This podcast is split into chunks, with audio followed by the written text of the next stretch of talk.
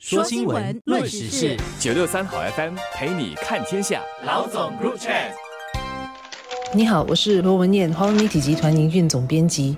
你好，我是吴欣迪，联合早报总编辑。教育部将为明年小学一年级的学生推出更新版本的母语教材，包括增添更多的科技教具，包括电子图书、汉语拼音、动画等等。这是为了通过更多元的方式来协助学生掌握母语，鼓励他们在课外自动自发的学习以及使用母语。目前中小学生的中文课程有个名字叫“欢乐伙伴”，是自二零一五年开始采用。教育部长陈振声星期六为第十二届母语学习论坛主持开幕时，宣布更新教材的计划。他说，教育部检讨了目前的母语课程，向超过一万一千名学生，还有五千名家长和教师收集了反馈。尽管反馈是正面的，但他们也提出了学生在课堂以外没有太多机会使用母语的问题。所以新课程将采用更多元的形式来帮助学生从视觉、听觉等方面掌握语文。新闻里面没说的太具体，但我猜想这些应该是会通过教育部已经推行好些年的学生学习平台 SLS 来让学生使用。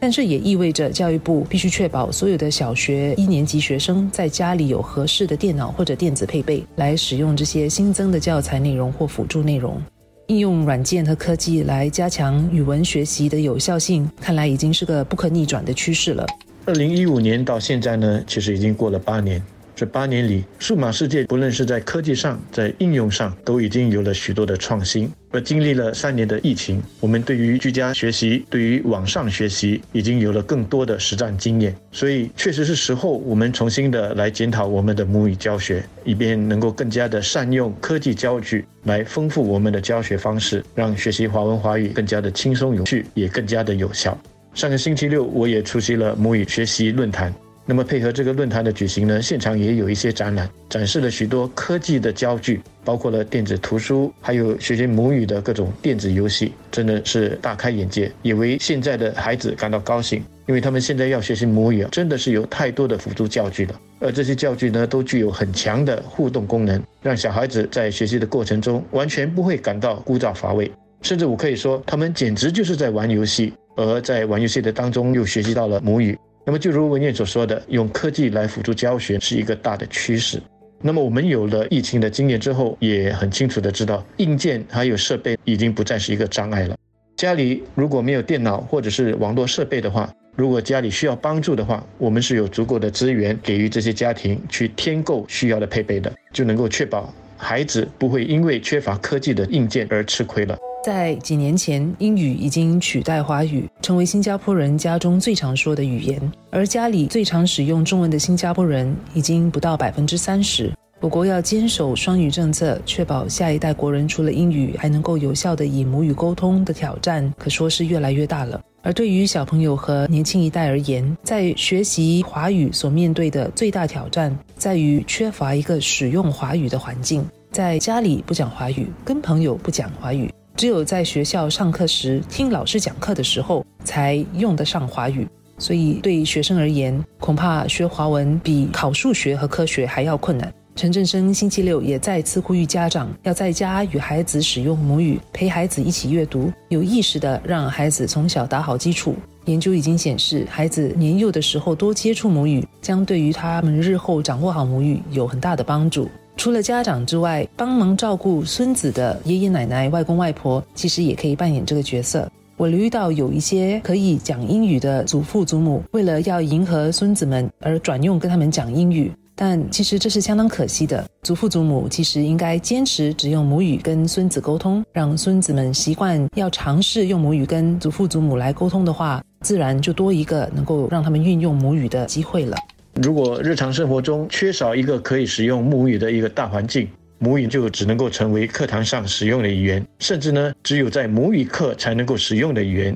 那小孩要学习母语，就往往事倍功半了。要让孩子在生活中有一个运用母语的环境，我们整个社会都有责任。但是父母不能够因为这样子就认为说，那么这个责任就由社会来负，自己可以完全的不管。父母或者是说家里是否有一个有利于学习母语的这个环境，还是非常重要的。那首先我们需要的就是父母对于母语要有一个正确的心态。即使父母自己不太会说会念，但也不要摆出一份说华文华语很难学，或者是说华文华语学来做什么的一种态度。小孩子呢是很会察言观色的，他们很容易的就会受到父母的影响。另外，我也很同意文燕所说的，作为祖父母这一代，如果自己的华语呢其实要比英语好得多，那真的没有必要去勉强去使用一个很不标准的英语来跟孙子沟通，不然孙子除了失去了从我们身上去练习还有学习母语的宝贵经验之外，还会从我们这里学到不标准的英语发音还有语法，那对于孙子来说其实是双重的损失啊。